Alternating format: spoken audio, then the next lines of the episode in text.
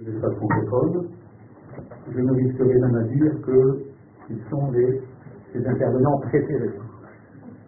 Ils ont en commun, des artistes, d'abord, l'un de Rav Yoel Benarouche, est artiste de renommée internationale, en même temps que conférencier et enseignant de Torah.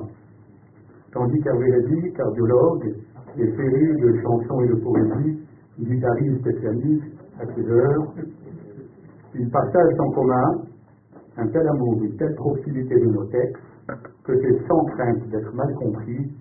Qu'ils les sollicitent et les pressent pour en faire jaillir le ou les sens qui s'y cachent. Si le Rabbin Arouche fonde souvent son approche sur Torah Tanista, la Torah du cachet ou du secret, la l'Église, le docteur Rédy oriente son étude du côté du Midrash et de la langue, qu'il s'agit de l'hébreu, l'araméen, le latin ou le grec, et quelquefois même l'arabe constantinois. Le Rav Ben Arouche nous a livré, à notre grande joie, les secrets de Koubishvat, Pesach, Yom Ha'atzmaut, Sukkot ou Chanukah, nous dévoilant comment chacune de ces fêtes, de ces dates, se situe à des niveaux qui vont bien au-delà de événements historiques qu'elles sont censées commémorer.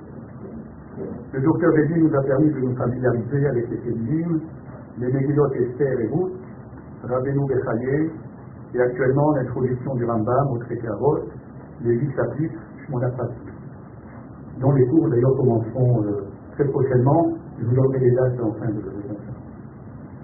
Ce sont les raisons qui nous ont incités à leur proposer cette conférence à deux voix. Nous l'avions imaginé comme un récital de piano à quatre mains, ou une lecture dramatique à deux voix, ou qu'en musique orientale, on appelle ça matrouille, et brosé, voilà. Techniquement, euh, cela ne sera pas tout à fait le cas aujourd'hui, pour des raisons de coordination. Nos invités feront chacun une présentation de 35 à 40 minutes, suivie d'un échange auquel vous pourrez participer par vos questions. Questions. Pas. Ce sera probablement très insuffisant, mais peut-être cette conférence sera-t-elle le prélude à un séminaire à deux voix cette fois, qui permettra d'approfondir le thème annoncé pour ce soir. Identité d'Israël, terre, peuple, loi et doucha. Nous souhaitons que chacun des intervenants nous parle à sa façon de cette trilogie qui constitue l'identité d'Israël. Âme d'Israël, Torah d'Israël et l'être d'Israël. Sachant que, dès le livre des se dit dès la paracha Bereshit, nous abordons de plein pied au moins deux de ces éléments, la terre et le peuple. Nous voudrions que vous abordiez également la dimension de la Kedusha, traduction, interrogation, qui s'attache à chacun de ces éléments. De quoi s'agit-il La Kedusha est-elle inconditionnelle et définitive Est-elle liée à des critères lesquels Peut-on parler de terre sainte, de ville sainte, de peuple, de personnalité sainte? Dans quelle mesure ces concepts sont-ils authentiquement juifs ou empruntés à d'autres systèmes de pensée?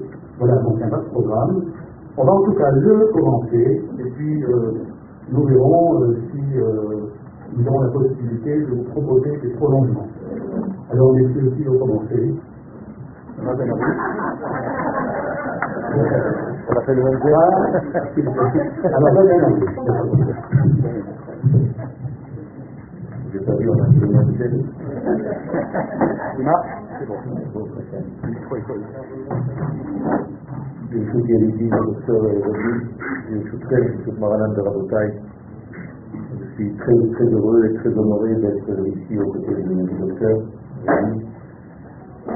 dont j'ai beaucoup entendu parler et dont le niveau des cours m'oblige à élever le niveau. Le sujet est vaste, il est énorme, puisqu'il est d'une manière générale au fondement même de la vie. Rabbi Akiva, qui est le maître de la Torah orale, nous donne une braïta. Une braïta, c'est une Mishnah qui n'a pas été retenue dans le Mishnayot, mais qui est à l'extérieur, mais qui existe. Et cette braïta est très secrète et elle concerne en fait la notion de ce peuple d'Israël. Rabbi Akiva nous dit Chaya achat העומדת באמצע הרקיע ושמה Israël. Il est une forme de vie qui se trouve au centre du ciel, d'un des cieux, et il est gravé sur son front Israël. Et que fait-elle, cette forme de vie, cette forme de vivant elle proclame Baruchou et Hashem Hamedora. C'est elle qui proclame Baruchou, ne pas traduire par bénissez, mais soyez reliés. Et tous les êtres qui sont autour répondent Baruch Hashem Leolambeï merci, entre guillemets, Israël, grâce à toi, nous sommes aussi reliés aux valeurs de l'infini. Cette voie est énorme parce qu'elle place immédiatement la place d'Israël au niveau de l'être qu'Israël représente. Je ne parle pas des juifs, je ne parle pas des hommes et des femmes que nous sommes, je parle de la notion de Neshama qui a précédé les êtres vivants qui s'appellent aujourd'hui les enfants d'Israël. En effet, la pensée divine a créé une âme. Cette âme s'appelle Israël. C'est une notion grandiose, bien au-delà des hommes et des femmes que nous sommes. Le premier homme qui va être le porteur de ce message, c'est Abraham Avinu. C'est-à-dire qu'Abraham, à l'âge de 100 ans, est devenu en fait le véhicule de cette grande âme qui lui a précédé et qui a d'ailleurs précédé toute chose, puisque la Kabbalah nous dit Israël alouk de Marshaba Trila la première pensée initiale du créateur, même pas du créateur, car le créateur, c'est l'un des métiers de l'infini. Nous nous adressons au créateur par rapport à la création. Mais l'infini, béni est beaucoup plus qu'un créateur, vous comprenez bien. Eh bien, la première pensée qui est montée dans cette valeur de l'infini, c'est Israël. Pourquoi? Tout simplement parce que le but même de toute la création, c'est de traduire les valeurs de l'infini dans le monde du fini. Or, pour arriver à faire ce lien entre l'infini et l'infini, l'infini, béni soit-il, a créé une forme de vie, et cette forme de vie s'appelle Israël, qui plus tard servira dans les êtres vivants que nous sommes. C'est-à-dire qu'aujourd'hui, chacun de nous est porteur d'un extrait de cette grande Neshama qui s'appelle Israël. Imaginez-vous un grand soleil avec des rayons. Ce grand soleil existe, il est immuable, il est invariable, il ne dépend de rien, ni de nos actes, ni bon ni mauvais, il existe. Un action de base et il rayonne à travers les détails que nous sommes. Nous avons en réalité un seul choix dans notre vie, d'étouffer ce qui est en nous et de ne pas le laisser se dévoiler, se déployer, ou bien ouvrir et acheminer, faire descendre, faire véhiculer à travers le prisme de chacun de nous cette notion de ce grand soleil par rapport à l'individu avec les qualités qu'il a eues au moment de sa naissance. Autrement dit, il est un degré immuable, invariable, et il est un degré inférieur qui dépend de mon choix. Choix, c'est de dévoiler ou d'étouffer. C'est tout. Je n'ai rien d'autre que je puisse faire. Je peux contrarier l'axiome qui est en moi, ou bien je peux laisser se déployer à travers mon être. Voilà ce à quoi nous devons faire référence. Bien entendu, j'introduis ici une notion de fidélité, car si je suis fidèle à ce grand soleil s'appelle Israël, bien, je rentre dans la catégorie de ce qu'on appelle en hébreu ma'amin. Ma'amin ne veut pas dire j'ai la foi, mais certifie. Je suis l'un de ceux qui certifient ce grand soleil qui s'appelle Israël. Amin Amen, je venir, j'achemine ce grand soleil à travers ma petite personne. Donc je laisse traverser le Israël Nishama par mon propre conduit, par mon propre canal. Et donc je deviens un Mahami. Donc la Emouna, c'est quelque chose d'extraordinaire qui nous permet en fait de traduire les valeurs de l'infini qui ont été données à Israël et chacun de nous devient en fait le véhicule individuel de cette grande valeur. Donc cette pensée, première pensée du Créateur concernant le monde, c'est Israël.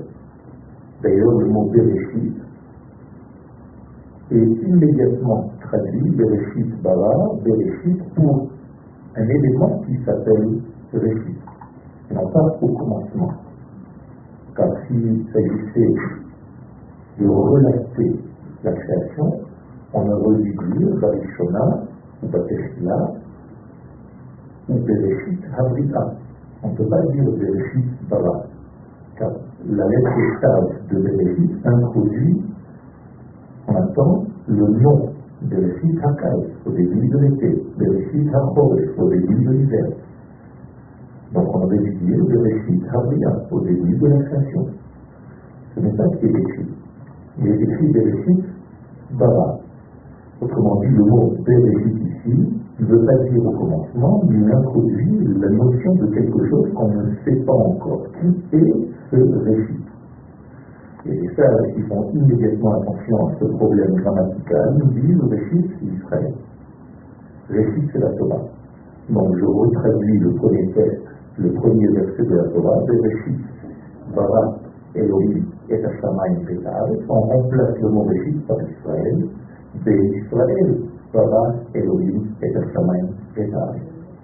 C'est par Israël que le ciel et la terre peuvent tout simplement exister. Pourquoi? Parce que nous sommes l'intermédiaire, nous sommes l'axe par lequel le ciel peut embrasser la terre. Le Zohar nous donne une image qui est magnifique. Le ciel et la terre doivent s'embrasser.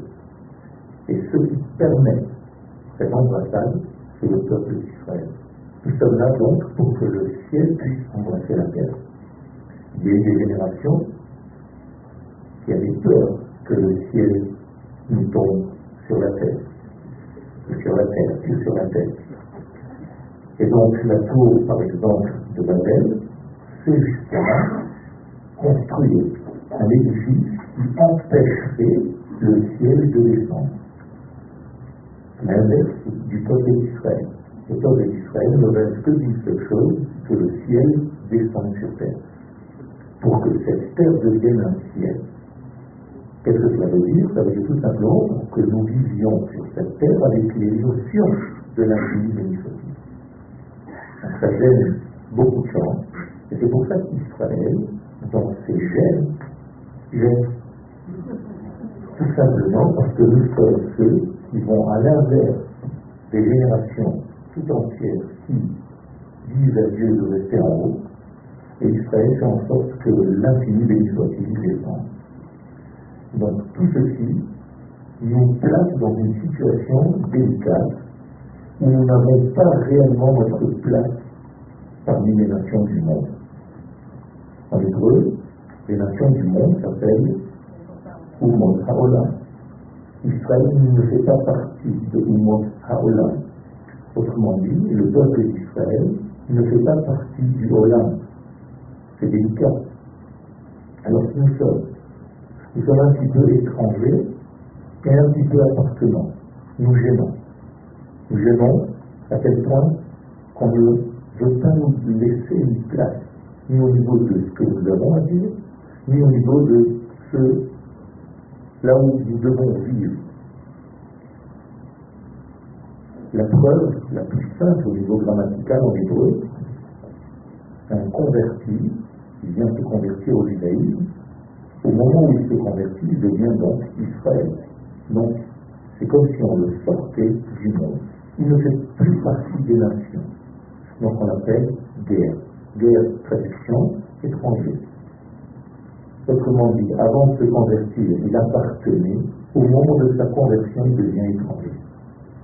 Car il a atteint le peuple juif, et le peuple juif est étranger au monde. Dix guerrières, c'est devenir étranger. Incroyable. Cela veut dire que le peuple d'Israël a un rôle qui est très dur à porter. Et ce n'est pas un rôle choisi par Israël, mais choisi par l'infini des. Comme je vous ai dit tout à l'heure que Israël, c'est la première pensée divine, c'est que il y a eu un choix. Il y a eu ce qu'on appelle Beshivat Am Israël. Asher Bachar Banu Mikol Ha'amim. Moi, je vous pose une question simple. Est-ce que vous pouvez me raconter un lieu, un endroit où il y a eu cette sélection, cette élection du peuple d'Israël? Est-ce que Dieu a placé les nations du monde et il s'est dit, tiens, je vais choisir cette nation plutôt que non? Et ça nous dit que cette élection n'a pas eu lieu réellement dans ce monde, mais que Dieu a choisi de créer Israël de telle manière à ce que cette Neshama, un jour, puisse habiter dans des hommes et des femmes, et que cette forme humaine puisse faire descendre les valeurs du ciel sur terre. C'est ça le choix divin. Donc, Asher Bahar Bani, il nous a choisi, il a choisi de nous créer, de nous façonner de telle manière que nous puissions faire ce travail.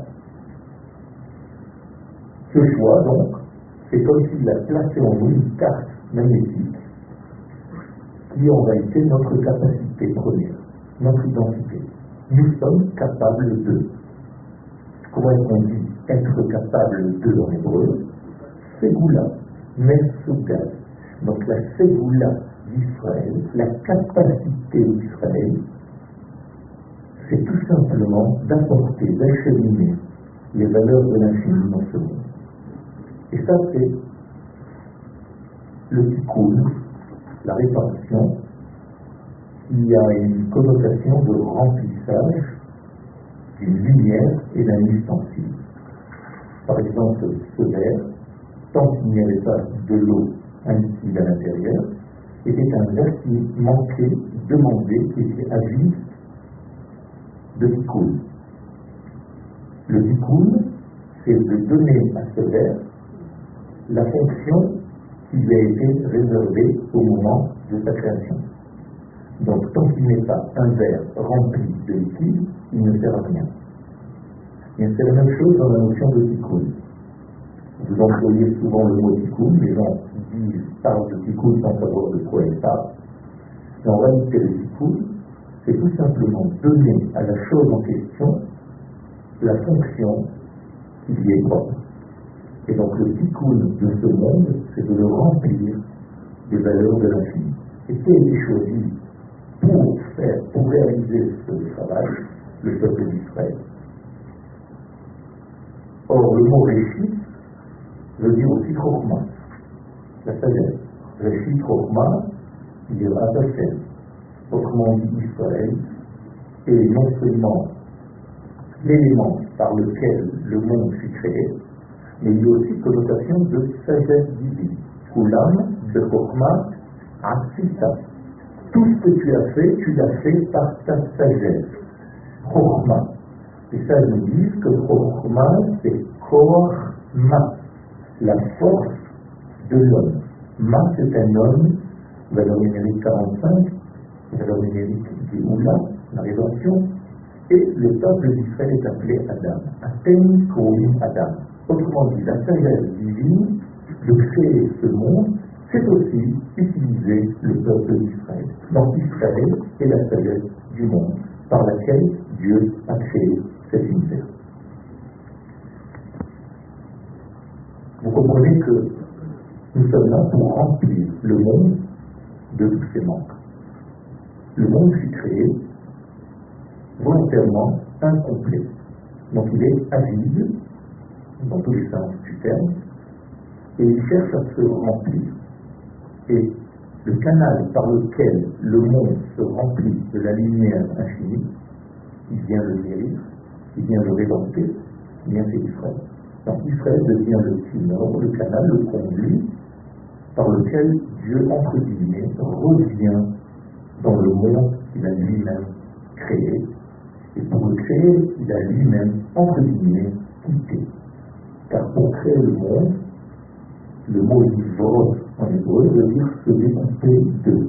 Rabbi Abraham Ibn Ezra nous dit que la création est en réalité comme un accouchement où Dieu fait sortir de son ventre infini le monde. Et comme une bonne maman, après l'accouchement, elle revient vers son bébé pour le nourrir. Car le bébé, sans le retour de la maman, est voué à la mort. Eh bien, la création du monde, c'est exactement pareil. Dieu crée ce monde comme une maman qui donne la vie, et au moment où il donne cette vie, eh bien, le Créateur revient vers sa création, vers ce bébé, pour le nourrir. Par quel biais il revient Israël. Donc Israël, c'est le retour de Dieu sur terre. Et le retour de Dieu sur terre, en fait, c'est ce qu'on appelle la Géoula. Et donc Israël, par naissance, s'appelle ceux qui font partie de la Géoula. On les appelle Géoulim. Géoulet Adonai, Asher Géalam Miyad Sa. Nous sommes des Géoulim, c'est-à-dire nous sommes dans une racine de rédemption. Qu'on le veuille ou pas, on vient d'un monde qui est au-delà de tout ce qui est contraint, de tout ce qui est fermeture. Donc le peuple d'Israël ne supporte pas signes.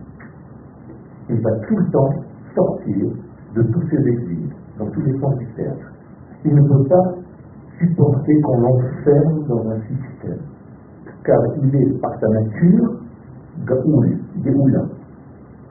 Et donc Akadosh doit créer un peuple qui est en réalité l'expression de la liberté divine en forme humaine. Donc nous sommes un petit peu là, un petit peu pas là. C'est ce que Abraham d'ailleurs va dire aux gens de Crète. Guerre, ça, à Imachem. Prenez-le comme vous voulez. Je suis étranger et en même temps habitant. C'est-à-dire je suis là sans être là. C'est incroyable. C'est comme d'ailleurs la terre d'Israël. La terre d'Israël est un espace secret qui s'élargit selon le nombre d'enfants d'Israël qui viennent. On appelle cette terre Eretz c'est-à-dire qu'elle a la capacité de s'élargir au fur et à mesure, à mesure que ses enfants reviennent. Le Shabbat, c'est la même chose. Le Shabbat n'est pas un temps, à proprement dit. Il n'y a pas de notion de main dans le Shabbat. C'est un idiome. Il y a une grande différence. C'est un cours à part entière. Eh bien, le Shabbat, quand il descend sur terre, il n'a pas vraiment sa place, car il ne fait pas partie du temps. Il est au-delà du temps. Donc le fait que le Shabbat descende sur terre, c'est un miracle à part entière. Il pousse un petit peu le vendredi à droite, un petit peu le dimanche à gauche. Il n'a pas sa place dans ce monde. C'est Me'en Olam Haba. La même chose au niveau du Betamigdash. Tout ce qu'il y avait dans le temple de Jérusalem n'avait pas de mesure. On pouvait mesurer et c'était hors mesure. Dans le temple de Jérusalem, les hommes pouvaient être à l'étroit au moment où ils étaient debout, et au moment où ils devaient se prosterner lorsqu'ils entendaient le nom du tétragramme, mais ils avaient la place. Ce n'est pas une prosternation juste en se plie. C'était bras ouverts, jambes écartées et visage contre le sol.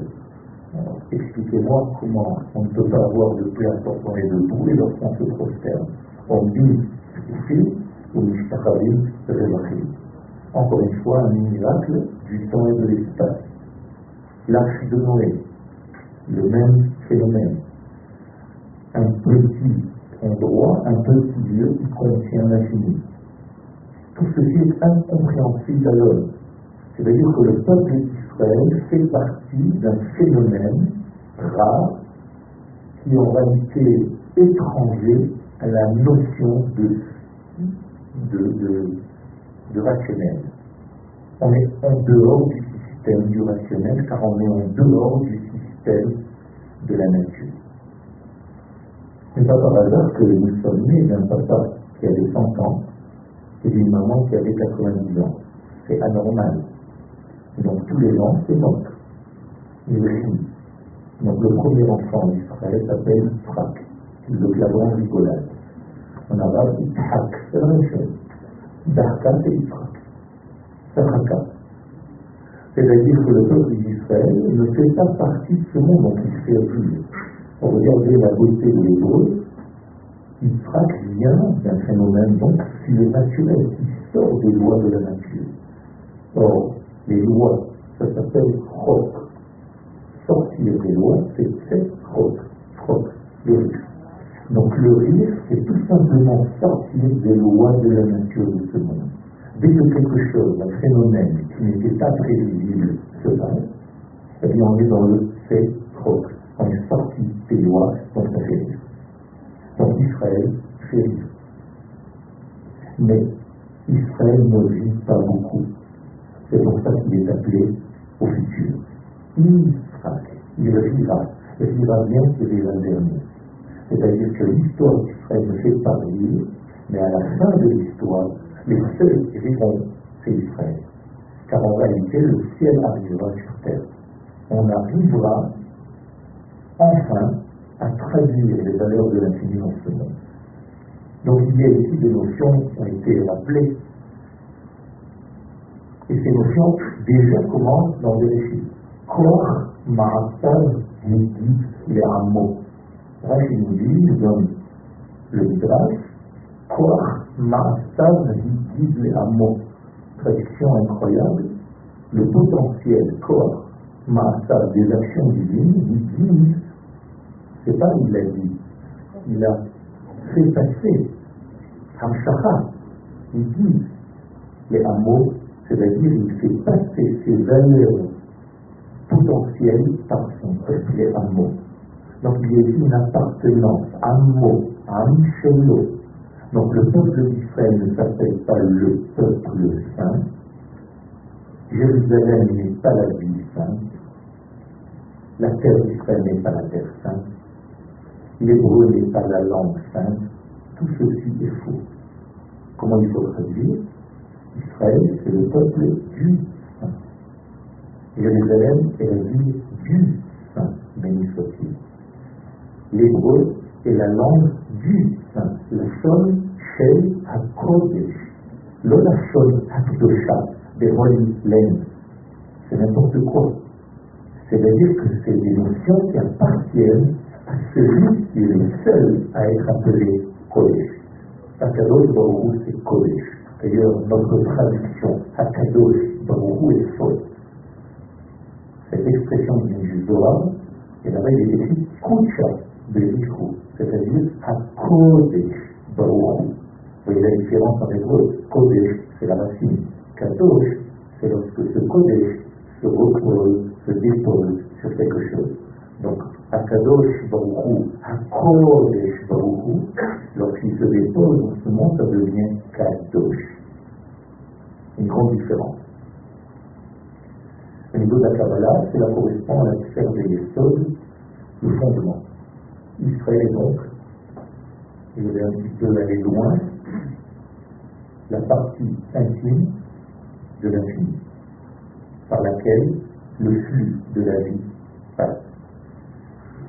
Autrement dit, sans Israël dans ce monde, c'est comme s'il n'y avait pas d'acte intime entre l'infini et le fini, et donc la vie ne peut pas passer. La preuve, c'est lorsqu'Israël refuse ou pourrait refuser sa fonction, à Kadosh Baruch menace le monde de redevenir auto Je vais laisser mon ami le docteur Lévy continuer. Je ne sais pas combien de temps j'ai parlé, mais peu importe.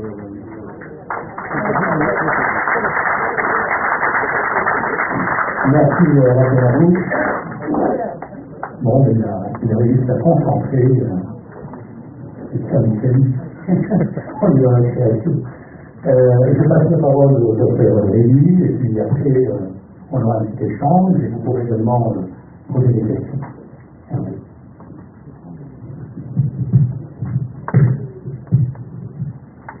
Bonsoir,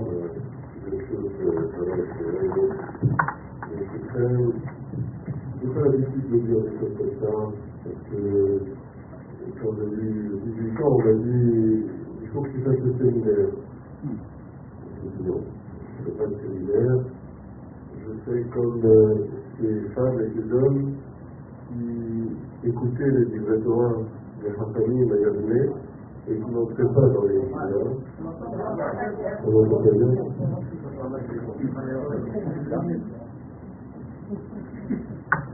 Voilà. Euh, bon, voilà, au moins vous avez échappé à mon introduction qui était euh,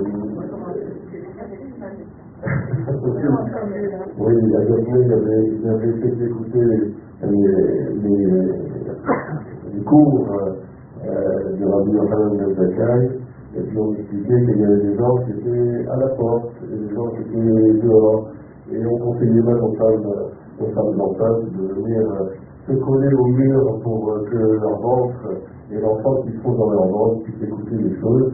C'est-à-dire qu'on est toujours en périphérie euh, de quelque chose, on n'est pas toujours au cœur des choses, et voilà pourquoi j'ai consacré ma vie à être au cœur du cœur, et être en périphérie aussi du reste, parce qu'on ne peut pas échapper à, euh, à ce que nous sommes.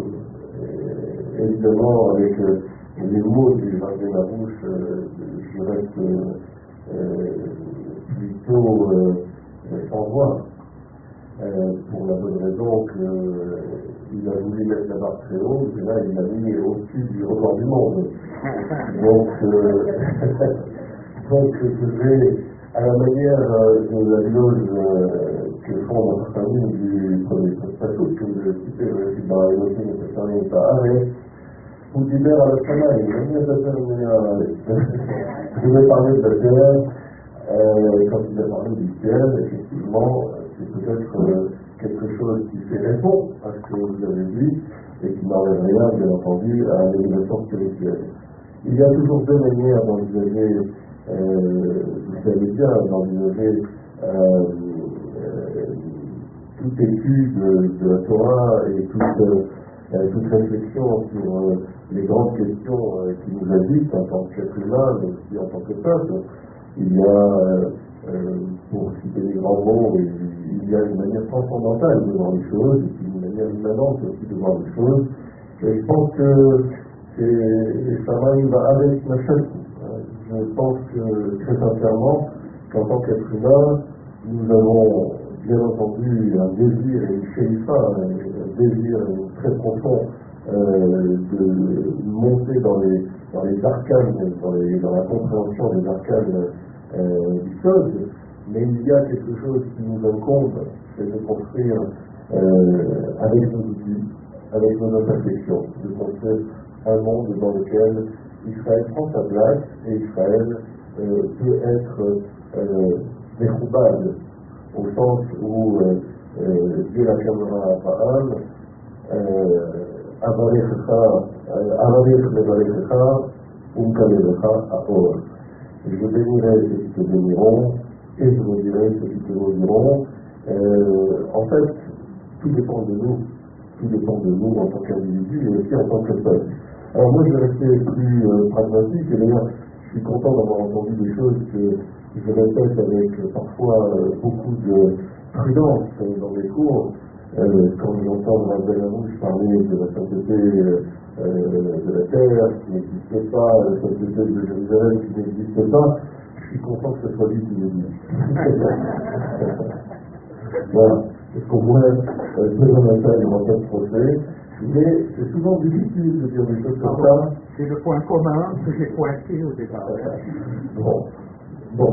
En tout cas, euh, si vous le permettez, je resterai peut-être plus pragmatique en essayant d'aller euh, euh, coller finalement à un titre qui, euh, dans lequel euh, nous avons eu quelques difficultés à nous reconnaître et à trouver un petit peu une, une marche et une démarche, et une démarche euh, plutôt logique. Effectivement, depuis le 19e siècle, s'est développé dans la pensée juive qu'on a appelé en hébreu les choulaches, le triangle, euh, des, des valeurs euh, qui, qui ont été extraites de tout, le, de tout le travail de la pensée juive pendant le 19e siècle, depuis l'époque talmudique, pour dégager finalement les trois axes euh, principaux de constitution de ce qui est, euh, entre guillemets, l'identité juive. Ensuite, je dirai un mot sur le terme d'identité, qui est un terme un petit peu difficile euh, et un petit peu euh, complexe à, à manipuler.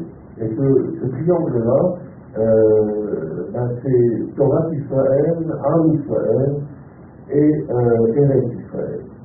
Vous savez que pour ceux qui ont connu euh, euh, le qui ont- voilà, l'hymne du qui était chanté pendant 30 ans en France, c'était Am Israël, euh, voilà. Euh, oui, bien sûr. Et pendant toutes ces années, on a euh, travaillé ces concepts-là parce qu'ils étaient, d'une certaine manière, les piliers. Alors, je sais que c'est un mot qui est un peu difficile à utiliser aujourd'hui. Les piliers, ça renvoie à ce que font nos cousins. Mais ne disons pas les piliers, disons les trois fondements, les trois, euh, oui, colonnes sur lesquelles euh, repose finalement toute identité juive, euh, que nous soyons euh, religieux ou non religieux, que nous soyons savants ou non savants dans la Torah, que nous soyons des étudiants des Talmudim ou des Chachamim, ou les deux, Talmudim et Chachamim, nous avons besoin euh, de nous représenter un monde de la pensée juive qui s'organise autour de ces trois axes. D'ailleurs, c'est, presque euh, une initiation à inventer qui est un vote supplémentaire. Hein. Al-Shosha de on pourrait dire que à Olam, à Yehudi, à Omer, Al-Shosha la Torah d'Israël, Am Israël et Eretz Israël. En fait, ce concept-là, vous voyez, il a tellement euh, travaillé euh, euh, les entrailles, mais en même temps le cerveau euh, de toutes plusieurs générations qui se sont succédées, qu'aujourd'hui, c'est même en Israël tout un pan de, la pensée juive religieuse, nationaliste, y compris dans les, dans les, dans chapitres, qui prône cette euh, trilogie, si vous voulez, autour de laquelle s'organise euh, l'identité juive. Mais de quoi parlons-nous? Nous parlons de trois mots particuliers. Les mots que nous utilisons, c'est Am, Torah, Ve'er. Ces trois mots ont une euh, dimension particulière. Je ne travaillerai pas euh, comme le Rav Ben Arouche, mais euh, euh, il est important de savoir que un mot, ça nous vient de la ville des temps. Ça nous vient du moment où, dans un premier temps, une petite catégorie d'individus, dans un lieu donné, dans une histoire donnée, s'est donné comme code de dénommer un événement ou quelque chose de particulier de la même manière les uns et les autres. Et ce sens nous est arrivé jusqu'à aujourd'hui et nous traversera. Quand nous utilisons par exemple le mot âme, nous savons que nous l'utilisons comme nos ancêtres il y a 3000 ans, et nous l'utilisons, nous, nous, nous allons le transmettre à nos descendants pendant 3000 ou 10 000, euh, à moins que bien euh, se décide de venir avant, les rêver avec nous avec euh, évidemment, évidemment, ce mot n'est pas juste un code. Nous ne sommes pas juste dans une, une approche lacanienne où il faudrait que le mot ne soit qu'un véhicule vide de sens. Un mot, ça porte. Ça porte des significations qui nous viennent donc de l'inconscient le plus profond du groupe humain. Quand nous disons un en hébreu, nous traduisons dans toutes nos langues d'exil, peuple, pueblo, et people, bien sûr, C'est pour les classiques d'ailleurs. Ou alors nous disons euh, en grec, où est mon ami grec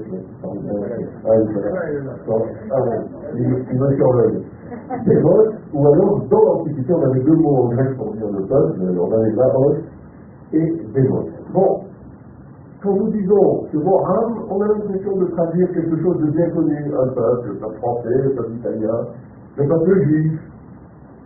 Et quand on regarde simplement le âme, on est surpris de trouver, depuis bien sûr Eben Ezra qui nous a aidé beaucoup dans cette approche linguistique, mais également dans toutes les concordances du 17, du 18e et du 19e siècle, avant qu'on ait les ordinateurs, avant qu'on ait ce croisement, quand on regarde les livres, on s'aperçoit que le mot âme vient et s'attache à la racine de rim.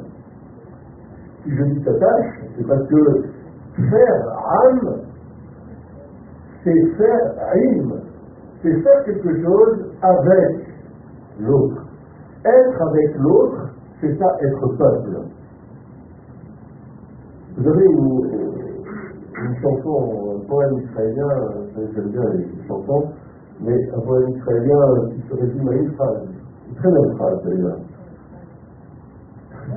Non, non, à Israël, c'est bien plus gentil que la poésie israélienne. Non, il y a un poète israélien qui a écrit un, un truc qui, qui, fait date dans l'histoire de, de, la, de la pensée israélienne, parce que c'est plus une simple chanson.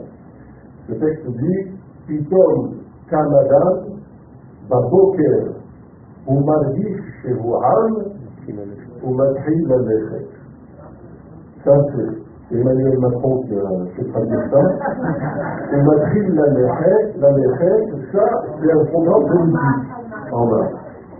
Et qu'est-ce que dit ce, ce, texte Ce texte dit quelque chose qui lui vient, qui lui vient de la signification la plus profonde du, du, du judaïsme dont l'auteur est porteur, sans même s'en rendre compte. Sacrifice, ça pense. Pitom, soudain, un homme, Kam Adam, un homme lève, Baboker, au petit matin, on pense à toutes ces histoires de la Yacoub Abraham Baboker, hein, la Yacoub Abraham Baboker, ça.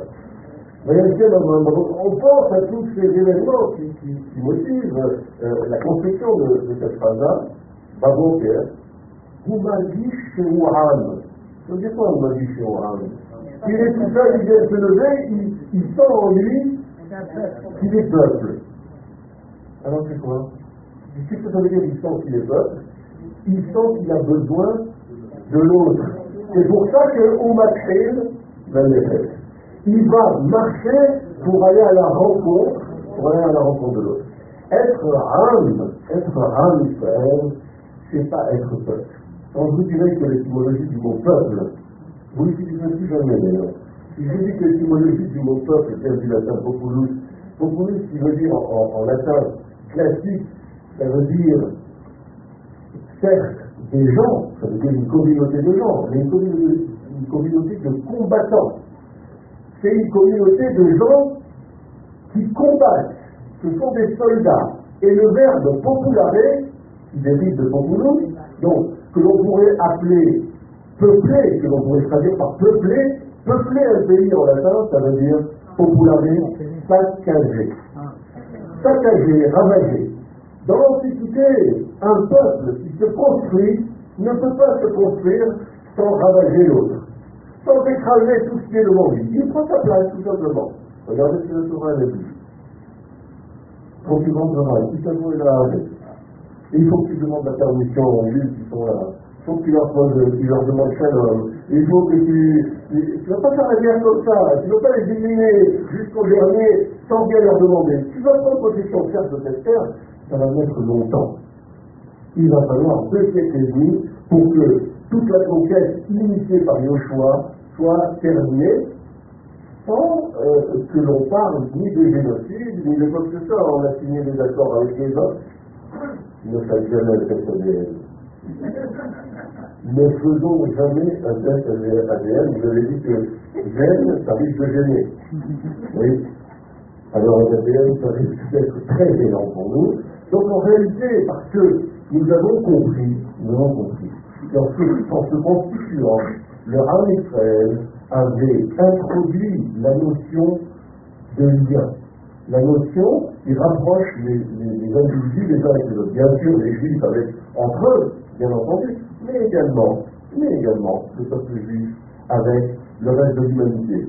Que serions-nous dans ce monde? Quelle serait notre mission si nous n'avions pas d'égoïsme autour de nous? Nous n'aurions pas de, perspective, nous n'aurions même pas de, programme. Ça servirait à quoi? Nous serions dans, ce que euh, dans appelle, il n'appelle pas comme ça, mais enfin moi je le traduis, comme une tautologie. C'est une, une, évidence. Euh, une, une, évidence par elle-même. Nous serions en circularité. Nous ne pourrions avoir d'action sur rien du tout, puisque le monde serait entièrement euh, défini autour et par Israël. Là, le monde, il est en réaction avec Israël. Avec le peuple juif, nous sommes, nous, tentés du repli, mais être âme, c'est ne pas avoir peur de l'ouverture. Peut-être pas tout à fait au sens où vous avez entendu l'ouverture, celle qui est verticale, mais une ouverture qui passe par la verticale, bien sûr, mais qui passe aussi par le fait que le juif, c'est pas simplement qu'il n'a pas peur, au sens où Rabbi Nachman vous entendez, à Olam, Gesher, Sam, Lehot, Ve'arika, Lo Ça, c'est une vision horizontale des choses. Mais nous, nous ne devons pas avoir peur de la construction, non pas horizontale, mais aussi verticale, mais aussi transhistorique. Nous ne devons pas avoir peur d'être en relation, d'être un rime, d'être un peuple digne de ce nom, digne de, nos, de, nos, euh, euh, de notre héritage, et que nous puissions non pas être finalement la visée permanente du, monde, mais que par notre action, nous puissions démontrer ce que notre famille et ce que Rabbi Akiva et Hillel a dit, comment, comment peut-on arriver à penser que un mitzvah, la plus grande mitzvah de la Torah, c'est Ve'ata, Ve'ata, Kavocha, alors qu'à côté, il y a les dix commandements, il y a Kippour, il y a l'amour de Dieu, il y a toutes ces choses-là, il y a les, les korbanot, il y a le Aharat Israël. Zé Klan Gadol Torah. La grande, la grande, le grand scandale qu'Israël a introduit dans le monde, c'est de ne pas se prendre finalement pour ce qu'il est. C'est-à-dire que nous pourrions avoir une gava extraordinaire par rapport à ce qui nous constitue. Si nous avons cette gava, nous l'avons avec modestie. Nos livres sont pleins des choses extraordinaires qu'on écrit dans Hartaville, et nous ne sommes pas en permanence en train de donner des leçons au monde. Ça, c'est dans le meilleur des cas. Bien sûr, il arrive que de temps en temps, on soit tellement énervé que l'on donne des, leçons au monde. Mais en réalité, ce que nous avons à dire au monde, nous, l'écrivons et nous le travaillons lentement, petit à petit. Et comme dit la Speta, l'école du film, il était téléphone. L'école du Christ, il était était l'histoire ici ne, ne, tient pas réellement à venir fêter ça en même temps hein, avec nous, mais venir discuter ça, qu'il vienne discuter avec sa bouche, qu'il vienne, vienne prendre part à nos discussions. Il faut insuffler de la soif de sens et de la soif de savoir dans le monde. Ça, c'est une mission importante, je vais presque dire sacrée, qui incombe aux Juifs. Voilà pourquoi, en même temps, le comportement que les Juifs doivent avoir doit aller avec cette prétention de transmettre des choses au monde, c'est que nous devons être absolument irréprochables. Et de ce point de vue-là, nous, nous atteignons les difficultés de concilier un savoir ancestral fantastique je n'ai pas besoin d'insister, euh, ce que dit Rabbi Rouge en témoigne euh, à longueur de, cours et à longueur d'enseignement. Mais concilier la capacité que nous avons à penser le monde, à lui donner du sens, et en même temps être à l'abri, nous, de toute difficulté et de tout reproche, à ce moment-là, nous atteignons la plus grande des difficultés qui soit euh, dévolu au Ham Alors, je, euh, je continue pour expliquer qu'est-ce que c'est deux, trois exemples de ce que constitue cette unité, ce rime qui, unit finalement les membres du peuple. Vous connaissez cet exemple, donc je n'insisterai pas beaucoup. Lorsque nous faisons la fête de, de, de et que nous prenons les quatre espèces, nous ne faisons rien de, de plus ou de moins que de mettre Ehad Rimasheni. Nous mélangeons le Loulav avec le Hébrod, le Hadash avec le, le, la Harava, et même le jour de Shahana là-bas, on laisse tomber les trois catégories, les trois premières, et on ne fait Hamata que de Harava. C'est-à-dire qu'on prend la catégorie des Juifs qui sont censés ne rien connaître de la Torah, puisque ça ne change rien du tout, qui ne font aucune mitzvot, ça ne donne pas de fruits, et c'est avec cette harava qu'on qu prétend inverser la marche du monde et transformer ce jour euh, de, de, clôture de la fête de Sukkot en Oshahana Rabbah.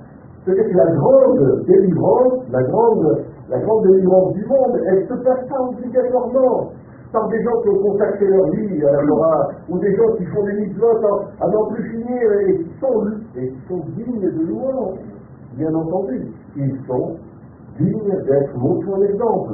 Mais notre enseignement le plus profond, c'est de dire que même le plus petit de Israël, même le plus lointain, le Harama, celle qui ne donne rien, celle qui ne sort rien, est aussi important et que le jour de Sharana, il faut bonifier, il faut profiter de ce jour-là pour mettre en avant le fait qu'il n'y a pas d'exclus dans le judaïsme.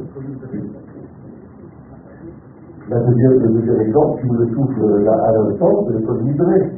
Quand nous commençons la fête des Kippour, nous demandons à Dieu, Béishiva Shel là, ou Béishiva Mata, voilà, voilà un endroit et un temps où il y a une réunion du ciel et de la terre, et nous demandons à Kadosh Baruch enfin nous demandons, nous proclamons à nous Matirir, les Palais, Rim ou Ex, peu importe les versions, Aravaliani.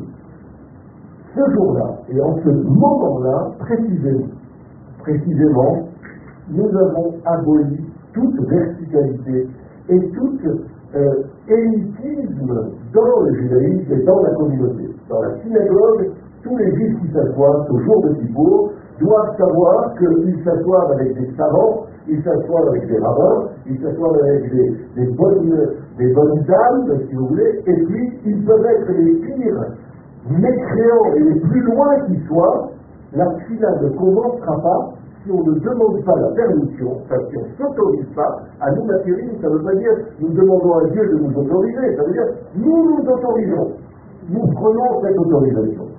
Et donc, à ce moment-là, nous affirmons que nous sommes un peuple. Nous sommes un peuple parce qu'il n'y a personne qui reste à la porte.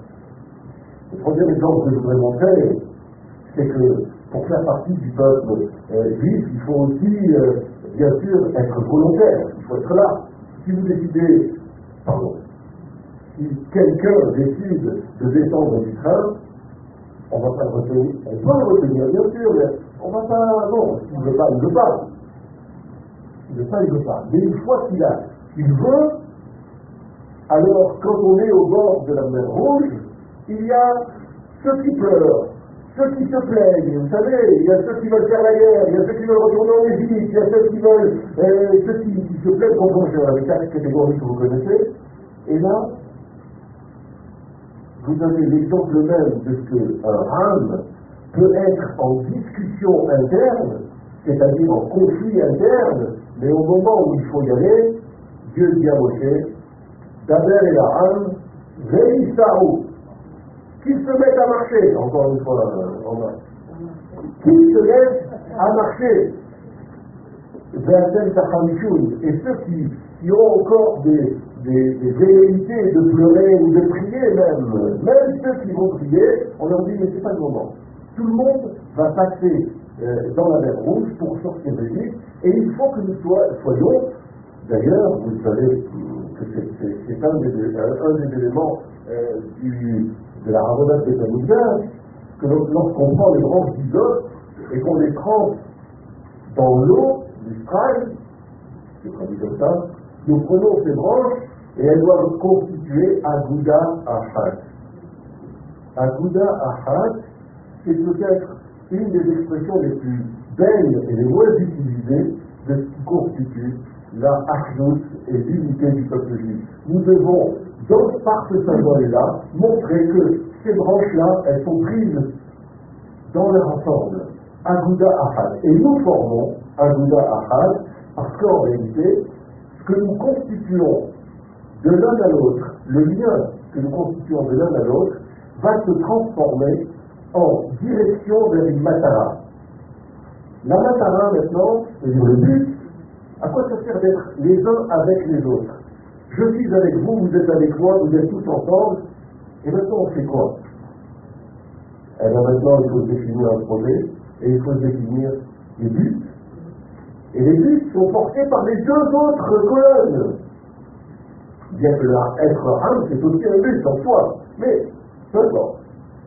Les deux buts qui, se présentent à nous, c'est Torah Israël et Eretz. Je vais peut-être contracter un peu parce que je risque d'être un, petit peu trop long comme d'habitude. Euh, pour vous dire que la Torah peut se décliner, bien entendu, grosso modo, sous deux aspects. Il y a l'étude de la Torah, et puis il y a la pratique de la Torah, la pratique des mitzvot. Parfois, ça ne va pas toujours ensemble. Dans le moulin, par exemple, le hadash, le hadash, produit pas de fruits, mais il a une très bonne odeur. On nous parle de ces juifs qui étudient la Torah, c'est ça avoir une très bonne odeur, et qui ne font pas des mitzvot. Ça existe, ça Oui, ça existe. Nous pouvons témoigner, après des années d'enseignement, euh, le reste peut confirmer, il y a des gens qui étudient la Torah avec une force, et peut-être même une rage, j'en ai connu quelques-uns, il ne faut pas leur demander de pratiquer. On ne demande pas d'ailleurs. Ça reste de l'ordre de l'appréciation personnelle. Mais en même temps, en même temps, vous avez aussi dans le loulav, vous avez le loulav atzmo, le loulav lui-même, qui n'a pas d'odeur et qui donne des fruits.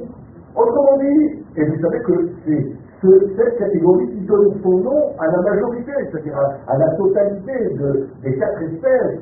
On n'appelle pas les quatre espèces du nom du fruit parfait, qui est le nécrose, c'est-à-dire de cette catégorie de juifs qui seraient des pratiquants et des savants on préfère considérer que l'avenir du peuple juif et que la Aguda Ahad, elle passe surtout par ceux qui pratiquent, même s'ils ne sont pas tout à fait à la hauteur du savoir, il y en a d'autres qui sont euh, des tenants de euh, l'étude et des tenants du savoir. Voilà pourquoi la Torah nous a conduit non pas à une coercition, c'est-à-dire elle nous a pas conduit à un écrasement, à une soumission, à une contrainte, mais au contraire, elle nous a été proposée pour que nous puissions, dans la, dans la perspective la plus large, choisir ce qui nous constitue, avec probablement, chemin faisant, des modifications de notre personnalité au fur et à mesure que les gens pratiquent,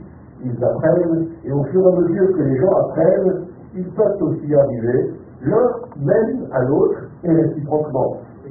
Voilà. Il y a ces deux composantes et la Torah qui nous a été donnée de ce point de vue-là, nous a été donnée avec beaucoup de, comment je vais dire ça Je vais dire en deux temps. La Torah nous a été donnée par imposition.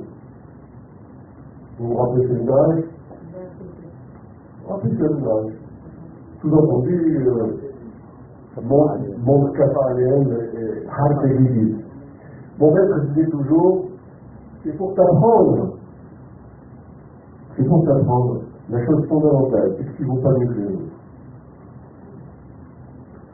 Le Midrash raconte d'ailleurs que Dieu a fait le tour de la terre, il a demandé aux enfants d'Aréphab, il a demandé aux enfants d'Ismaël, il a demandé à tous les enfants de la terre, à chacun il a demandé, peux-tu prendre la Torah? Chacun a dit qu'est-ce qu'il y a dans la Torah? Euh, En réalité, chacun a refusé une. Une sur 613. La mitzvah qui le gêne. Les gens ont refusé tu ne tueras pas, parce qu'ils ont dit que nous on vit sur le vol. Ceux qui, qui vivaient sur le vol, ils ont dit mais on ne peut pas accepter tu ne voleras pas, etc. etc. C'est-à-dire que le monde est presque prêt à prendre la Torah. Il lui manque, chaque peuple, il lui manque une loi, peut-être une loi. Et quand il est arrivé, il a fait le tour de la terre, personne n'a voulu prendre les 613, il est arrivé donc au Ram final, ça faisait trois jours qu'Israël se préparait, et au lieu de dire Ram Israël, de poser la question au Ram Israël, comme il l'a posé aux enfants d'Israël et aux enfants est-ce que vous voulez prendre ma Torah Et bien sûr, les peuples juifs ont répondu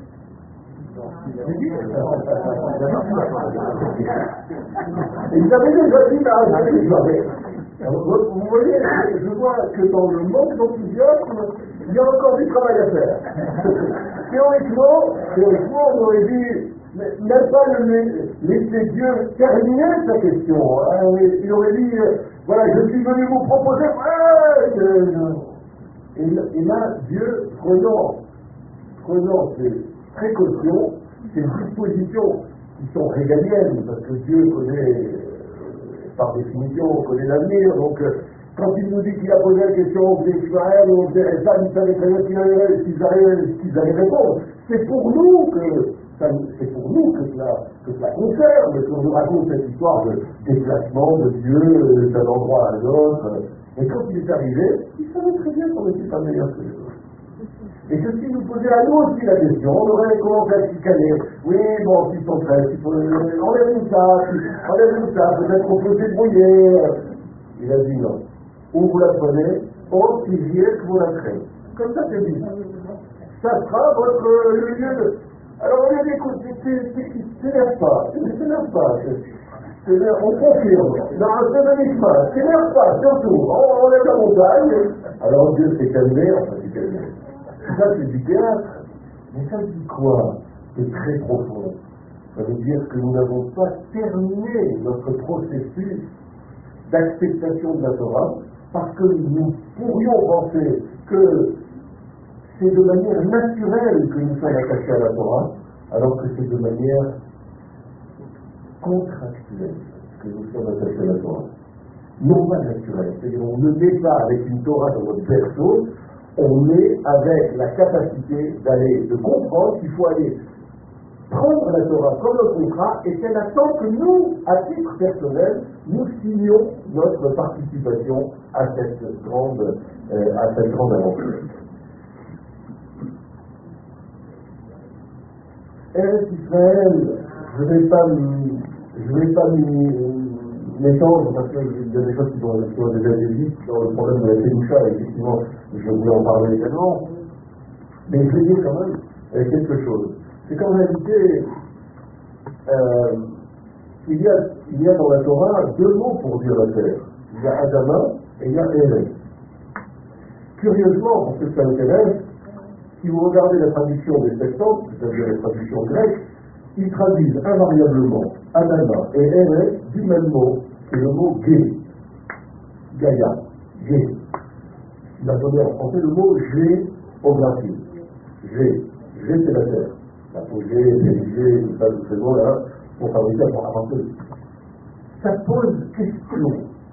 Ça pose question parce qu'à l'époque où les Juifs côtoyaient la pensée grecque et donc traduisaient la Torah, ils n'ont pas fait la différence entre Eretz Israël et Azmat Israël. Vous savez que par obligation, je suis devenu un spécialiste d'Ézéchiel à cause de ça. Et c'est Ézéchiel, c'est Ézéchiel qui introduit abondamment cette euh, dimension de Azmat Israël. Parce que vous savez qu'il introduit également la notion de Ben Adam, Ben Adam, et que Adam, comme l'a dit tout à l'heure, voilà, Adam, chez Lucas, min Adama, il a été pris de Adama. Donc chez lui, il y a une cohérence entre Adam et Adama. Et chez lui, la terre d'Israël ne s'appelle pas Eretz Israël, elle s'appelle Admat Israël. C'est quelque chose de beaucoup plus romri, quelque chose de beaucoup plus euh, matériel. C'est pas juste une étendue, Eretz.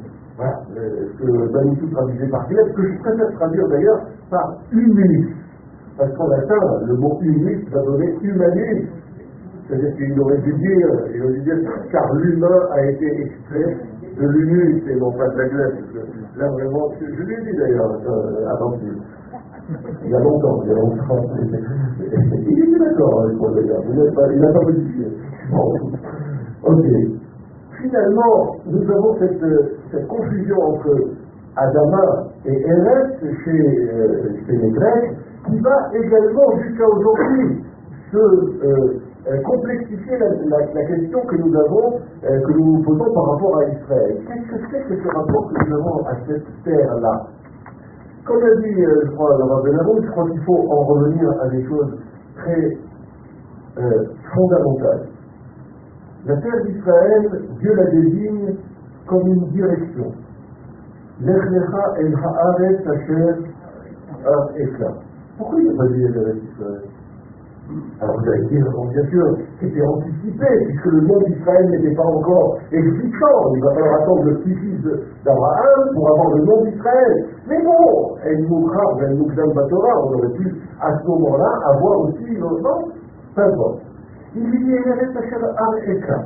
De la même manière, il lui demande de sacrifier son fils, et il lui dit, Al Ahad et Harim, sur l'une des montagnes, tu ne peux pas la dénommer, non, non, et ça va simplifier l'histoire à venir.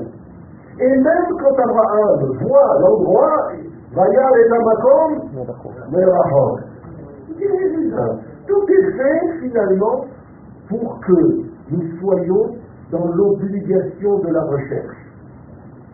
Et non pas dans une géographie toponymique. Nous ne sommes pas dans la toponymie, c'est-à-dire on n'a pas une carte comme ça où on se déplace et on dit Ah, ça y est, ici, c'est la Terre Sainte. Ah, tu dois la chercher, la Terre Sainte. Enfin, la Terre Sainte. La Terre de la sainteté. Moi, je, traduis assez facilement la Terre de la sainteté, bien que, effectivement, dans, euh, les textes analytiques, c'est la Terre du Saint, de Hakodesh. D'ailleurs, j'ai j'ai apporté ici la concordance la dernière, Mandelkern, j'ai eu la curiosité cet après-midi de chercher si, dans tout le Tanakh, il y avait une seule fois le mot Kodesh ou Kadosh, c'est-à-dire Kadosh ou Kedosha au féminin, si ce mot-là était attaché une fois à Eretz ou à Adama. Et j'ai j'ai découvert, j'ai découvert ce que je savais, c'est qu'il n'y a aucune occurrence de l'adjectif Kedosha associé à Eretz ou Adama, mais surtout qu'il n'y a aucune fois dans tout le Tanakh Kadosh au féminin. Ce qui est Kadosh est essentiellement, ça n'existe pas au féminin. Alors, évidemment, formellement, C'est paquet de Il ne faut pas ouvrir cette cette carte. Oh, non, non, c'est très dit de ça. Oh, s'il y avait- s'il y avait raison dans cette, euh, dans cette considération-là, c'est que quelque chose de kadosh est associé fondamentalement dans, comme adjectif à des mots masculins. Et quand on s'interroge, on comprend ce que cela veut dire. Il est écrit dans, euh, dans Shemot, je vais vous donner ça, euh, chapitre 19, euh, parce que je l'ai sous les hein, je ne savais pas que je connaissais par cœur, euh, dans Shemot euh, 19, 4, 5, 6, ces vous les connaissez, c'est Yuli, Mamlechet Kohanim, Veran Kadosh. Goy Kadosh. Je l'ai fait en, grec. Oui, vous allez dire, mais pourquoi, il passe par le grec Oui. Bien sûr, je sais que vous n'êtes pas grec. Mais ce qui est intéressant, c'est que tout ce que nous croyons savoir de simple sur le judaïsme aujourd'hui nous vient de notre emprunt et de notre mauvaise compréhension de ce que les Goyim nous ont gardé pendant 20 siècles. Nous aussi, on leur a donné plein de trucs. Hein. Ils ne reconnaissent pas d'ailleurs facilement. Euh, quand j'étais à Bordeaux, euh, pendant quelques années, j'ai enseigné chez moi, on avait commencé à écrire un livre avec mes élèves qui s'appelait euh, Le judaïsme, 2000 ans d'empreintes par les Goyim. 2000 ans d'empreintes. Et c'est vrai, ils ont emprunté des- qu'on ne, qu'on ne mesure pas suffisamment, c'est la manière avec laquelle nous avons été traversés par des concepts goy. Des concepts par exemple, s'attachent à, cette question de, la sainteté. Les dieux saints. C'est les dieux saints, les dieux saints. Euh, quand j'entends des journalistes dire Jérusalem, premier lieu saint du judaïsme euh, et troisième lieu saint de l'islam. Non mais ça va pas la tête. Ça va pas la tête. Qu'est-ce qu'on a des lieux saints là? Il n'y a pas de lieux saints. Kedoshim Tiviou qui Kadoshani. Vous savez que Kedoshim est écrit là-bas sans vase. Au pluriel, quand il s'agit des Bnei Israël, la Torah écrit Kedoshim, Blivav, Tiviou, et pour justifier que nous soyons Kedoshim, la Torah dit Tikadoshani. Ani étant Dieu, bien entendu. Et le Kadosh de, de, de, de, de, de, de Hachem, c'est écrit avec un vase. Ça veut dire que la Kedusha de Dieu, elle est totale, avec toutes ses lettres, elle est totale. Tandis que Kedoshim, vous avez beau vous mettre tous les Bnei Israël, on a beau se mettre tous ensemble pour accéder à une Kedusha, nous n'accéderons qu'à une Kedusha imparfaite. Il y aura toujours un vase qui manquera, parce que nous sommes, dans notre comportement, toujours légèrement déficients. Nous sommes toujours un peu en recherche et un peu en demande. Voilà pourquoi il est si important de considérer, par exemple, que quand Moshe Rabbeinu se rapproche du Séné, il s'est approché pour voir. Et Dieu lui a dit, Antikaz Halon. C'est un mot très célèbre à, à, à Ashdod. Halon. Je, pense qu'il n'y a pas d'autre juif que des Ashdodistes qui connaissent le sens du mot Halon. Antikaz Halon.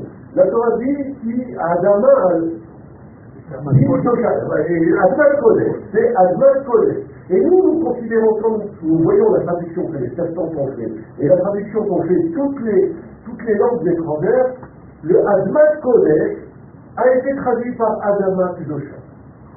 Si ça, c'est pas une forfaiture qui nous a finalement desservi parce que chacun des autres peuples a voulu, parce que la terre était, du coup, elle était sainte. Si la terre est sainte, je veux la voir. Vous voulez avoir toujours le, le tableau que, euh, du maître que possède votre voisin, bien entendu. Alors, donc, tous les moyens sont bons pour nous arracher cette terre. Mais si on avait dit à toutes les nations, vous pouvez venir sur la terre d'Israël, la terre d'Israël n'est pas sainte. Elle ne sera sainte que si vous, vous êtes sainte. Je vous garantis que ce serait tous marrer très rapidement. Et oui, parce que ce qui définit la Kedusha de la terre, c'est le comportement des, êtres qui y vivent. Car nous souillons la terre quand nous nous comportons, de manière euh, négative. Vous savez, quand parfois vous voyez ce qui se passe au bord des routes en Israël, les gens qui ne font pas attention, qui crachent par terre, et, et- je, je passe, j'en passe des meilleurs, vous vous dites, vous dites, il y a quelque chose qui ne va pas, il y a quelque chose qui manque encore. Eh bien, c'est peut-être, nous sommes peut-être en progression, et c'est peut-être ça ce qui définit les identités c'est la nécessité d'une progression permanente, d'un travail permanent, d'une recherche aussi bien de la terre de la Torah que du sens, une recherche aussi de la Achnout, du Ham, c'est-à-dire une recherche de la proximité avec nos propres frères, mais sans jamais oublier que si Israël représente une... un- euh, c'est pour ça que je suis des terre. C'est parce que le Rav Ben Arouche a dit que Israël était un sinon, c'est un tuyau. Et moi, je débouche les tuyaux. Il y a des- gens qui ont des problèmes. Voilà. C'est la terre. Donc, si on, si on a la, la, nécessité, si vous voulez, d'être un sinon, d'être un, canal par lequel transitent des valeurs supérieures et spirituelles, n'oublions pas que nous devons exercer toutes ces valeurs-là, non pas juste sur le peuple juif, mais que nous soyons ce que les Hakamim nous ont appris en termes de or, Or, la goyim, si nous sommes, oui, bien sûr, mais, mais de notre côté, pour qui nous devons représenter? Pour toute l'humanité. C'est ça le, ça si nous, espérons la venue du Mashiach, ça n'est pas pour nous délivrer, nous, de nos propres mots. C'est pas de, pas de nous délivrer de notre, de notre petite à nous en tant que juifs. C'est pour libérer le monde de ces mots. Donc nous voyons que nous sommes Aguda Ahad, oui, entre juifs, mais nous sommes des Sina Ahad. On est dans le même bateau avec toute l'humanité.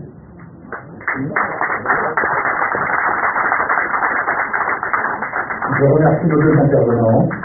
Alors, je vous propose de poser quelques questions auxquelles euh, ils répondront. Et ensuite, euh, on redonnera la parole au rabbin Arouche et au docteur Lévy pour une conclusion. Alors, vous avez la parole. Mais vraiment, poser des questions et éviter de, voilà, de longs développements.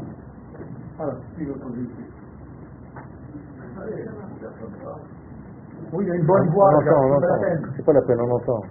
Ah, non. Euh, c'est pour euh, M. Il a parlé de la Kéroucha avec le Vav, et- etc. Je voudrais savoir, pour Yaakov, de temps en temps il y a un Vav, de temps en temps il n'y a pas de Vav. Deuxième chose, n'y a jamais de vote. Juste à la fin du temps, à la il y a fin, une fois, il y a des. Vav, il y a plusieurs fois des À la fin, à la fin du temps. Il y a plusieurs des. Je voudrais savoir si ça s'applique aussi à. Deux- deux- On a changé son nom, il s'appelle Israël. Ah, on a fait Torah Israël, on a fait aussi Torah Yaakov. Ça va. Deuxième question, je crois que je vous avais posé une question fois à à- dans la Souka. Je dis que le Rav euh, Ben Arous disait que tout simplement, il ne faut pas dire ici, mais Israël. Alors là, Je me rappelle que vous l'avez dit.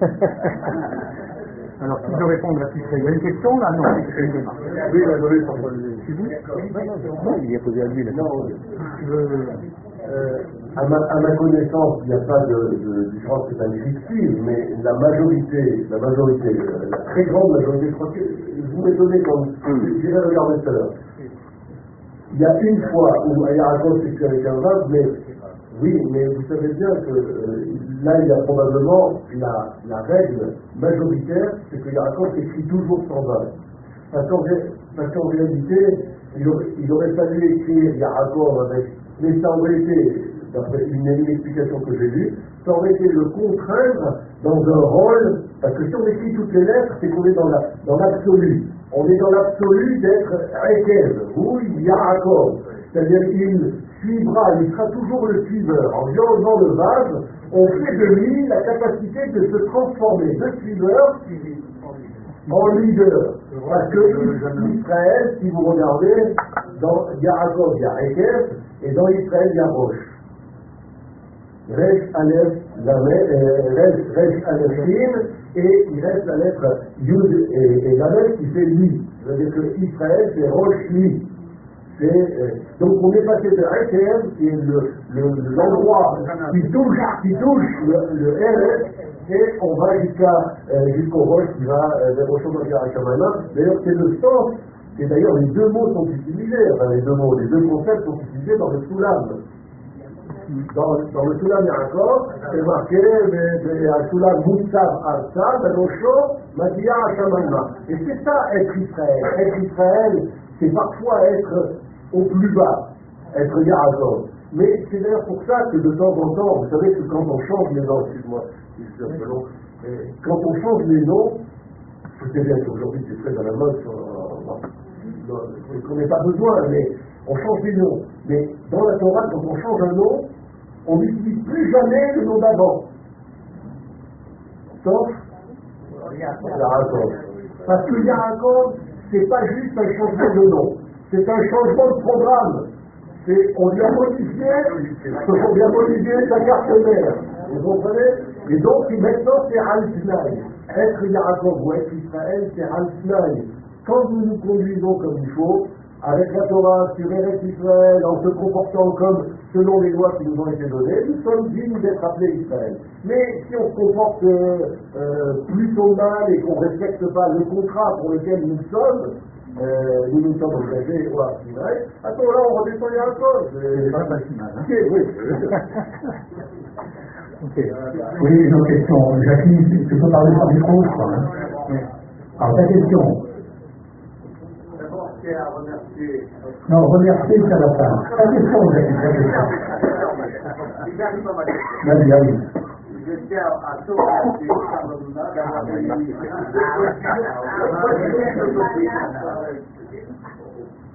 deux points philosophiques tels que notre euh, rave Joël Benaroche et notre cardiologue euh, euh, docteur Jérémy. Ma question, et j'en arrive, avec l'enthousiasme qu'ils nous ont donné à travers leur enseignement. Ma question est la suivante.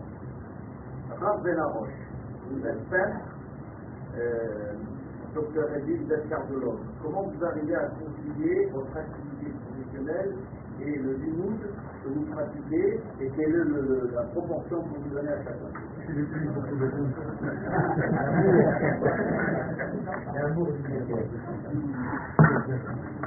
Comme on disait tout à l'heure, le, but, ce n'est pas de rester dans le ciel, mais de faire descendre le ciel sur terre. C'est-à-dire la chose la plus simple et la plus évidente, c'est de traduire toutes les notions dans le don que nous avons reçu chacun selon ce qu'il est dans sa vie.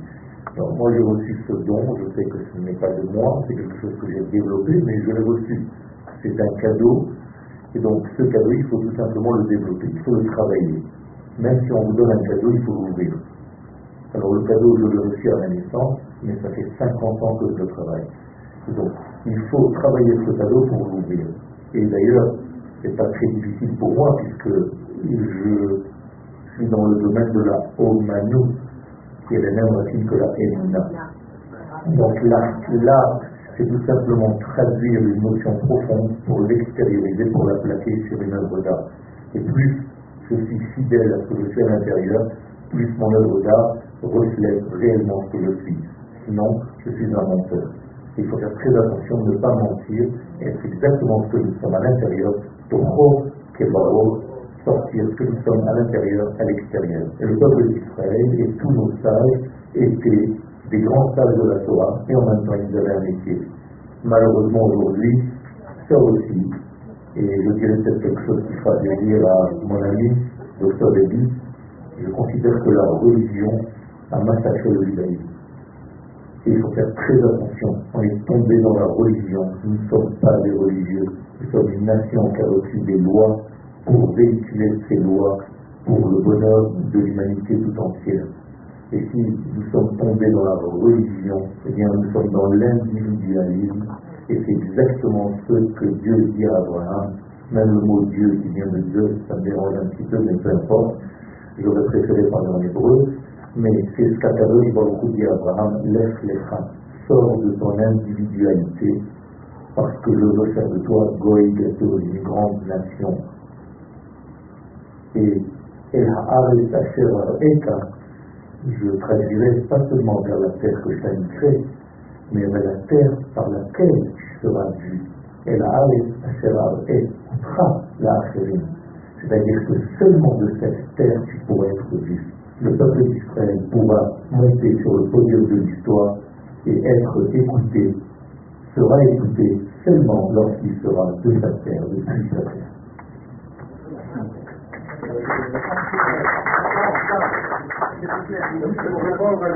Attends, Le,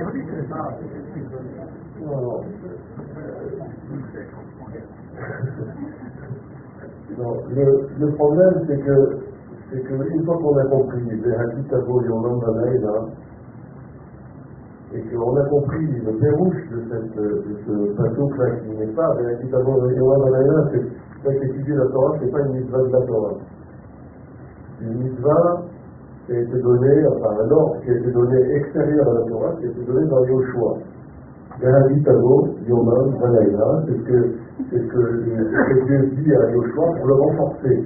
Hazak Vehemat, vous savez que c'est une apparat qu'on et qui est très forte euh, pour renforcer Yoshua qui est perdu euh, à partir du moment où Moshe est, est, décédé. Et donc dans ce, dans ce, ce, ce passage-là, ben, qui se trouve l'interrogation euh, qui se trouve dans le, dans le Talmud, euh, où il est posé comme question quand est-ce qu'on a le droit, est-ce qu'on a le droit d'étudier euh, euh, les euh, Est-ce qu'on a le droit d'étudier euh, voilà, la philosophie, puisque c'est ça, c'était à l'époque ça qui était visé. Et le, la réponse du, du Talmud, c'est de dire, Et le commentaire, tu étudieras la Torah jour et nuit. Alors ça veut dire que j'ai pas le droit d'étudier. Oui, le commentaire de cette réponse, c'est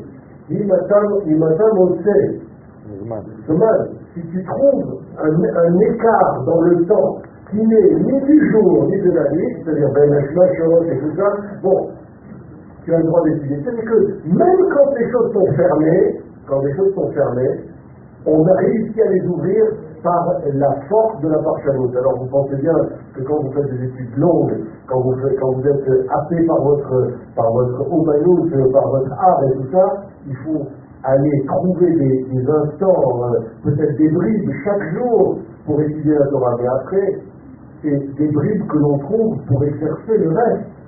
Parce que le reste, à un moment, ça s'inverse. Ça fait 50 ans qu'il fait, de la peinture, mais depuis un certain temps, il a inversé la tendance. Et, moi, je ne suis, pas loin, je suis pas loin de partager ce même sentiment. Donc, je crois que rien n'est impossible, il faut se partager. Non, je voulais juste répondre à, à Jati. Euh, on, on les connaît sans Chachamim. Mais quand quelqu'un demande à Moïse comment des Chachamim lèvent, Rachid dit sur le moment, lèvent, c'est ceux qui ont la omanout et le goût de l'artiste, le goût de la de la de l'art. Donc lèvent, on a aussi les Chachamim, mais on a aussi les lèvent avec nous ce soir. Merci à vous. Alors, il y a deux, il y a deux demandes, il y monsieur et après il y a. Tu peux parler il faut, parce que je vais parler. Oui, c'est une question pour monsieur Benarois. Euh, vous avez parlé de la Mahashara Shila, du Sarda Israël, euh, au déroulé dans l'histoire, si on regarde les choses avec une écriture de la en trois mille ans, je voudrais dire que la façon dont vous présentez les choses, si je l'interprète comme ça, je ne sais pas si je suis dans le monde, vous direz, ça, ça veut dire qu'en fait l'histoire est bien déterminée à l'avance. C'est-à-dire qu'en fait, l'objectif final est connu d'avance, il est déterminé, tout est déterminé en fait. Donc le déroulé de l'histoire est déterminé, bien que le peuple juif finalement n'a pas toujours suivi, il n'a pas été à, à, la hauteur de l'événement, puisque chaque fois il a refusé d'aller, il a refusé d'être sioniste, fois, deux fois, c'est finalement encore euh, minorité. Donc euh, chaque fois, et, et toujours, je regarde. Alors je veux savoir si l'interprétation est bonne, si effectivement euh, le déroulé que nous avons, elle est elle est donc très déterminée. C'est une question qui est, qui est, essentielle au niveau de, du ce qu'on appelle la Yédia et la Priva. C'est-à-dire Kadosh Baruch qui est le maître du monde, pour lui le temps pas. Donc le passé, le présent et le futur sont dans un seul et même point. Ce qui fait que la pensée divine n'est pas une pensée humaine, bien entendu, c'est une pensée qui voit jusqu'au bout. Mais à l'intérieur de cette pensée, c'est-à-dire qu'au niveau de l'ensemble du peuple d'Israël, l'histoire est déjà ficelée on sait où on va. La seule différence, c'est comment. C'est-à-dire que la manière pour arriver à dévoiler donc, cet infini dans ce monde pour les nations du monde et pour le monde lui-même, car ce dévoilement n'est pas juste révéler une lumière ou une étude. D'ailleurs, tout à l'heure, le mot Verhaititabo, ce n'est pas seulement de l'étude, c'est du mot Hege. Hege en hébreu, c'est un volant de voiture ou d'autre chose c'est-à-dire Gitabo, c'est comment se conduire, comment conduire sa vie selon les préceptes de la Torah. Donc l'étude ne suffit pas, c'est une étude qui pousse vers la vie. Donc le peuple d'Israël, certes, a une histoire, a un avenir déjà tout tracé, mais la manière pour y arriver peut changer selon les générations. Et sûrement au niveau individuel, moins au niveau collectif. C'est ça quand même. contradiction à un moment donné ou à un autre endroit. D'un côté, vous qui disiez, parler donc, de carte magnétique que nous recevions pour pouvoir descendre sur Terre, cette image est utile à, à digérer, comme on dit. Et euh, faut que cette carte magnétique serait quand même un peu naturelle que vous dites. De l'autre côté, je l'ai dit, il parle d'une Torah qui serait pas naturelle, mais qui serait contractuelle. Et j'aimerais un petit peu quelques précisions sur ces problèmes-là. Il y a une différence entre vous, vous parlez de la même chose, et là, un contrat et l'autre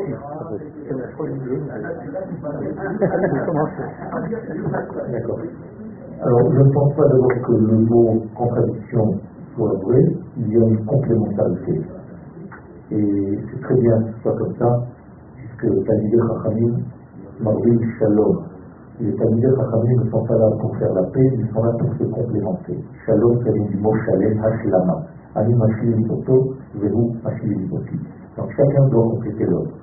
Alors effectivement, ce que vous avez reçu, vous l'avez reçu en le, notre Torah, notre essence, c'est quelque chose qui fait partie de nos gènes. Mais pour dévoiler cette chose-là, et c'est, je pense, le sens vers lequel vous voulez aller, le docteur c'est il faut aller chercher cette Torah. Ce n'est pas qu'elle est étrangère à moi.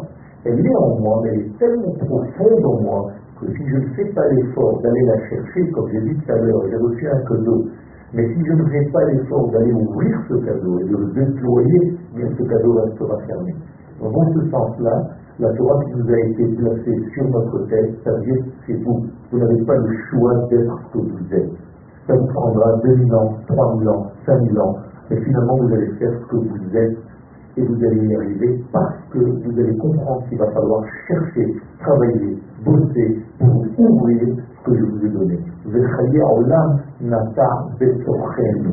C'est-à-dire la vie de l'infini est à l'intérieur de nous, mais il y a un grand travail pour aller chercher et trouver ce l'intérieur de nous.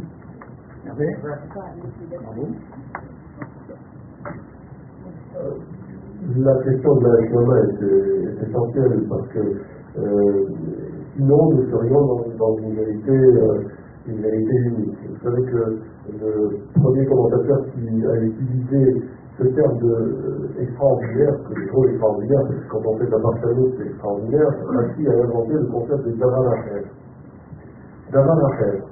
Quand il nous explique quelque chose, assez souvent, il dit Davan Acher. Bon, je passe sur les techniques, Onkelosama, Veonkelon, etc.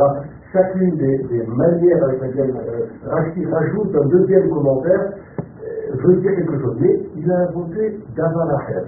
Et Davan Acher, ça veut dire, bien sûr, directement, ça veut dire une autre manière d'expliquer, Davar Acher, mais ça veut dire aussi Davar Shel Acher. Voilà la parole de quelqu'un d'autre. C'est-à-dire que quand on explique euh, un propos, quand on explique un pasouk, on peut être amené à apporter également la parole de quelqu'un d'autre. Et cette parole de quelqu'un d'autre, évidemment, elle s'ouvre à, à l'infini. Pas, en général, d'ailleurs, le Davarachet mais est rarement euh, référencé au nom de quelqu'un. C'est quelque chose d'assez général. Maintenant, ce que je voudrais euh, préciser, c'est que évidemment que la Torah nous constitue, on ne peut rien pour d'abord une bonne raison, c'est une raison presque physiologique et biologique. Nous sommes, nous sommes nés dans, des familles, nous sommes nés dans, des lieux très précis qui conditionnent notre, notre identité. Ça permettra peut-être de dire un mot d'identité. Je ne sais pas trop ce que ça veut dire identité, mais ce que je sais, c'est que le mot identité ne doit pas être s'identifier à, mais plutôt à quoi moi, à quoi moi je vais ressembler.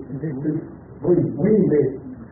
Donc le mot hébreu répond. Oui, oui, bien sûr, mais vous savez que ce mot a été, semble avoir été créé à partir de la Médina d'Esther, quand, euh, quand euh, à Hazerosh demande qui est donc misé, Veizéhou, voilà, Miséhou, Mihouzé Veizéhou, qui c'est cet, cet individu qui veut détruire le peuple juif, et donc cette identité se construit à partir d'une, comment dire, d'un cachement, comme dirait Trigano. C'est un cachement, c'est-à-dire que l'identité de chacun, elle est presque cachée, et à un moment, eh ben, on ne peut pas faire autrement que, que, que, voilà, que de la dévoiler. En réalité, nous sommes déjà conduits, d'une certaine manière, à porter en nous, par le nom, par l'origine, par les parents, par l'éducation, nous sommes déjà inclus dans ce truc-là. Ce qui me semble important, c'est de, de situer la démarche volontaire. La démarche volontaire de l'individu. Celui qui ne va pas chercher la Torah, la Torah ne viendra pas euh, à lui comme ça, ça ne tombe pas du ciel, c'est pas un don la Torah, c'est un travail. Un jour, j'ai rencontré, la seule fois que j'ai rencontré, euh, je ne pas, Béni Lévy, c'est une histoire assez bon. La seule fois que je l'ai rencontré, il m'a dit un truc, il m'a dit, euh, oui, vous connaissez mon passé, euh, on a parlé de son passé politique, militant, euh, en France, philosophique, auprès de Jean-Paul Sartre et tout ça, et il m'a dit, vous savez, le jour où j'ai compris que j'avais besoin d'étudier la Torah, j'en ai pleuré des nuits entières sur un mot, sur un passouk, sur, une idée. Des, moi qui croyais comprendre Heidegger et comprendre les villages et comprendre et comme ça en claquant des doigts, j'étais devant un texte du Talmud qui ne me disait rien et j'en étais malade. Et bien voilà, c'est peut-être un peu ça que ça signifie euh, les complémentarités. C'est-à-dire que quand on étudie euh, la Torah, après va se dévoiler quelque chose qui va nous correspondre, qui va nous parler plus que euh, certains plus dans, dans l'étude conventionnelle, d'autres par le, par Midrash ou d'autres par, par la Kabbalah. Mais en réalité, ça vient trouver résonance de ce que nous sommes en réalité de comment nous sommes constitués. Et je pense que les complémentarités sont très très importantes. Chez Torah, on a expliqué ça mille et une fois, la Torah ne s'arrête pas à sa lecture, elle ne s'arrête pas aux commentaires qui ont déjà été écrits, elle est en expansion comme le reste, elle est en bas, mais elle est en expansion comme le monde est en expansion. Écoutez, encore une dernière question. Simplement, j'accorde beaucoup d'importance au mot hébreu, chaque lettre hébraïque, chaque mot hébraïque. Et j'ai vu qu'à deux reprises, vous avez donné des explications. Malgré tout ce que j'étudie comme hébreu, je ne trouve pas la raison par pour comme unification et aussi les hadiths dans le sens de juif. Je ne sais pas d'où est-ce que vous avez tiré ça, et pour M. Zeddy, je dois dire quelque chose d'assez évident, mais qui peut être il joue sur le mot hébraïque. L'autre dit c'est les chats d'Africa, c'est Admas Kodesh. Ça répond à tout, je crois. Alors le mot Baruchou vient du mot Havracha. Havracha en hébreu veut dire prendre une ligne, la replanter sur terre, une branche de la ligne, pour qu'elle repousse d'elle-même. Donc ça vient du mot Beres qui veut dire genou. Dans le mot genou, il y a deux parties, donc il y a un lien entre deux degrés. Donc Baruch ne veut pas dire béni. D'ailleurs, c'est un petit peu se moquer de l'infini que nous, les hommes, puissions le bénir. Baruch Ata béni sois-tu l'éternel. Ça fait bien rire. Donc je suis relié à l'éternel. Donc le mot Baruch ne veut pas dire béni, mais relié. Deuxième chose, vous m'avez posé la question au niveau de. Les hadiths viennent du mot Haggadah. Haggadah vient du mot guide. Guide en hébreu, ce sont les tendons qui font acheminer le cerveau et toutes les informations du cerveau vers le reste du corps. Donc les hadiths ne veulent pas dire seulement Haggadah avec la bouche, mais conduire par toutes les sens que nous avons l'influence du début vers toutes les ramifications de notre corps bien poser la question. je, rajouterais quand même que sur le plan de l'étymologie de l'Éragide, en réalité, la racine euh, trinitaire de l'Éragide, c'est Neged. C'est Neged. C'est-à-dire opposer quelque chose à quelqu'un, au sens où, euh, presque comme dans Talmud, on, on, on, utilise le verbe rami. Rami, c'est renvoyer, renvoyer, c'est-à-dire opposer quelque chose. Donc c'est Neged. C'est comme, ça que, l'on comprend, par exemple, que, quelle est la différence entre la réponse d'un père et la réponse d'un grand-père à un enfant qui pose une question. La Torah dit, c'est Al Avicha et Yagedcha.